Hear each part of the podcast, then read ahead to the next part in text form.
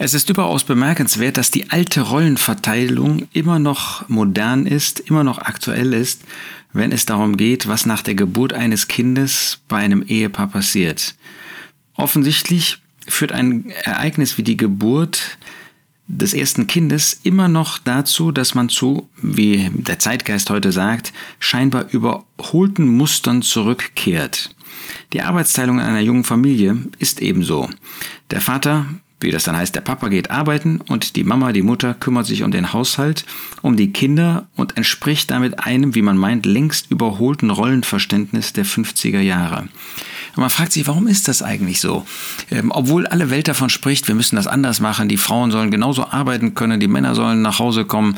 Der Staat, der versucht, nicht nur die Herrschaft über die Kinderbetten zu bekommen, sondern der auch versucht, ähm, Erziehungsmethoden zu verändern, der versucht, Rollenverständnisse durch den Zeitgeist zu ersetzen, der das ähm, zwangshaft auch versucht, indem er Geld verteilt an Männer, die dann zu Hause bleiben.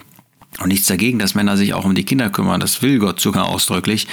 Aber wieso kommt selbst in einer sogenannt modernen Gesellschaft immer wieder das Ergebnis hervor, äh, dass man doch bei diesem sogenannten traditionellen, überholten, alten ähm, und, nicht gewollten Rollenverständnis ähm, ist und wieder zurückkommt darauf, nämlich dass der Mann arbeitet, das heißt extern arbeitet und die Frau sich um die Kinder kümmert, um den Haushalt kümmert. Und das ist ja nicht Nichtarbeit, das ist ja das Gegenteil von Nichtarbeit. Das ist oftmals eine viel, viel größere Arbeit, aber die eben nach der Wertschätzung unserer Gesellschaft irgendwie ähm, nicht, nicht wertgeschätzt wird, ja, die man irgendwie nicht gutiert, wo man sagt, nee, die soll eben, die soll Geld verdienen, die soll sich nicht um die Kinder kümmern. Dafür haben wir doch die Experten, da haben wir die Kitas, die das ähm, ähm, und, und die Krippen, die das sofort machen können, und gerade gebären und dann nichts wie in den, in den Business wieder, ein Business Case hinein. Aber das funktioniert irgendwie nicht. Und man fragt sich, warum eigentlich nicht? Und äh, ich denke, dazu gibt es mehrere Antworten. Eine wichtige Antwort finden wir in Jesaja 49. Da sagt Gott in Jesaja 49, Vers 15, könnte auch eine Frau ihren Säugling vergessen, dass sie sich nicht erbarmte über den Sohn ihres Lebens? Sollten sogar diese vergessen, ich werde dich nicht vergessen. Das macht deutlich, dass Gott das in das Herz einer Mutter gelegt hat. Es ist etwas Abartiges eigentlich, wenn eine Frau, die ein Kind geboren hat, sich nicht darum kümmern würde. Gott hat das in die Biologie, in Anführungsstrichen, hineingelegt, indem er eben der Mutter im Allgemeinen Muttermilch gibt, dass sie das Kind versorgt, dass sie ähm, auch auf diese äh, biologisch-physische Weise mit dem Kind verbunden wird. Sie hat ja neun Monate dieses Kind unter ihrem Herzen getragen. Es ist irgendetwas äh, irgendwie abartig, wenn eine Frau dann nicht Muttergefühle hätte. Das ist bei uns Männern nicht so. Ja, wir Männer haben das Kind nicht in unserem Bauch getragen. Wir haben das Kind nicht unter unserem Herzen getragen. Wir haben diese Verbindung, diese Beziehung in dieser Weise gar nicht aufbauen können, wie das eine Frau tut. Ja, da kann man sich anstrengen, wie man will und ist ja nicht äh, verkehrt. Ähm, dass man sich um das Kind bemüht, dass man sich um die schwangere Ehefrau ähm, kümmert. Aber das ist etwas völlig anderes. Das hat Gott in die Natur hineingelegt. Nicht die Natur ist da die Mutter des Gedanken, sondern Gott. Er hat das so gemacht. Er wollte das so. Und das ist eine natürliche Liebe. Und äh, wenn wir 2 Timotheus 3 lesen, dass wir in einer Zeit leben, ähm, Vers 3, ja, in diesen letzten Tagen, wo es keine natürliche, ohne natürliche Liebe, unversöhnlich und so weiter ähm, zugeht, dann sehen wir, dass doch irgendwie noch ähm, Fortführungen dessen vorhanden sind, was Gott in den Menschen gelegt hat. Das ist also nicht irgendetwas Sonderbares, das ist nicht etwas Komisches, wenn eine Mutter trotz dieses heutige herrschenden Zeitgeistes, wo man, äh, wo Frauenrechtler das Gegenteil wollen, dass sich eine Mutter doch um ihr Kind kümmert, sondern das hat Gott in das Herz, das hat Gott in unsere, unser Leben hineingelegt, dass eine Frau sich den Wunsch hat, das natürliche Empfinden hat, ähm, das natürliche Begehren hat, sich um das Kind zu kümmern, das Kind zu schützen. Das ist nicht nur in dem Tierreich so, das ist ja auch von Gott geschaffen worden, sondern das ist eben gerade bei uns Menschen so. Wenn er also in Jesaja 49 sagt, selbst wenn eine Mutter das vergisst, dann sagt er, das ist ja undenkbar.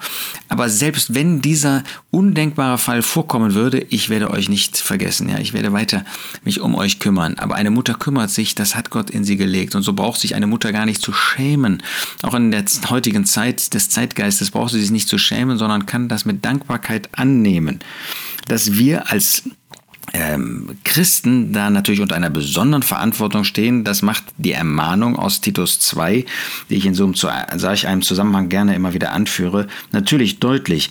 Die alten Frauen sollen die jungen Frauen unterweisen, Titus 2, Vers 4, ihre Männer zu lieben, ihre Kinder zu lieben, besonnen keusch, mit häuslichen Arbeiten beschäftigt zu sein. Das heißt, den Müttern wird ausdrücklich die Ermahnung gegeben, sich um den Haushalt, um die Kinder und auch um den Ehemann zu kümmern in praktischer Liebe. Ähm, das heißt, wenn eine äh, gläubige Frau das nicht tut, ja, wenn sie die Kinder abgibt, dann tut sie das nicht. Ähm, und damit ist sie Gottes Wort nicht gehorsam. Ich rede jetzt nicht von Sonderfällen, ähm, die es natürlich mal gibt, wo das finanziell so, so schwierig, so schlecht ist, dass eine Frau sich nicht um die Kinder kümmern kann, sondern arbeiten gehen muss. Aber das sind absolute Ausnahmefälle, die wenigsten von uns betreffen. Das betrifft im Wesentlichen ähm, alleinerziehende Mütter, wo die Ehemänner leider in Hoherei oder sonstige auf sonstige Abwege gekommen sind und die Ehefrauen verlassen haben. Da ist das leider so, dass Mütter gegen ihr eigentliches Herz handeln müssen.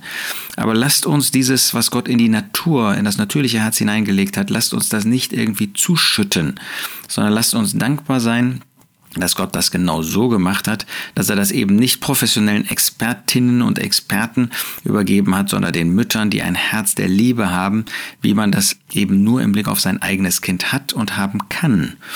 Ähm, man kann noch so viel ähm, auch an, an Liebe entwickeln für andere. Ähm, und natürlich, wenn ähm, Gott den Weg öffnet für eine Adoption, dann ist das ein eigenes Kind und dann ist das wieder Mutterliebe. Aber ähm, in, in anderen Fällen ist das eben, ist das ein professionelles Handeln. Mit noch so viel Liebe kann das die Mutterliebe nicht ersetzen. Deshalb möchte ich euch äh, Müttern, nur jungen Müttern, möchte ich äh, nur ermutigend zurufen. Das ist etwas Schönes, das ist etwas Wertvolles, das ist etwas von Gott. Und dafür wirst du gesegnet werden. Ähm, Im Blick auf das Kind, aber vor allen Dingen von dem Herrn, dass du dir diese Zeit nimmst, dass du ähm, eben auf diese Weise wirklich dir Zeit nimmst für das Kind, für die Familie und du wirst die Früchte zum Guten ernten, wie das umgekehrt leider auch der Fall ist, wenn man das nicht tut. Und äh, wir sind auf der Basis von Gottes Wort, deshalb wundern wir uns nicht, wenn diese scheinbar alte Rollenverteilung immer noch aktuell ist, weil sie von Gott gewünscht ist, weil sie von Gott in das Herz der Mütter gelegt ist und weil wir Gott ehren wollen, deshalb werden wir das auch weiter so handhaben.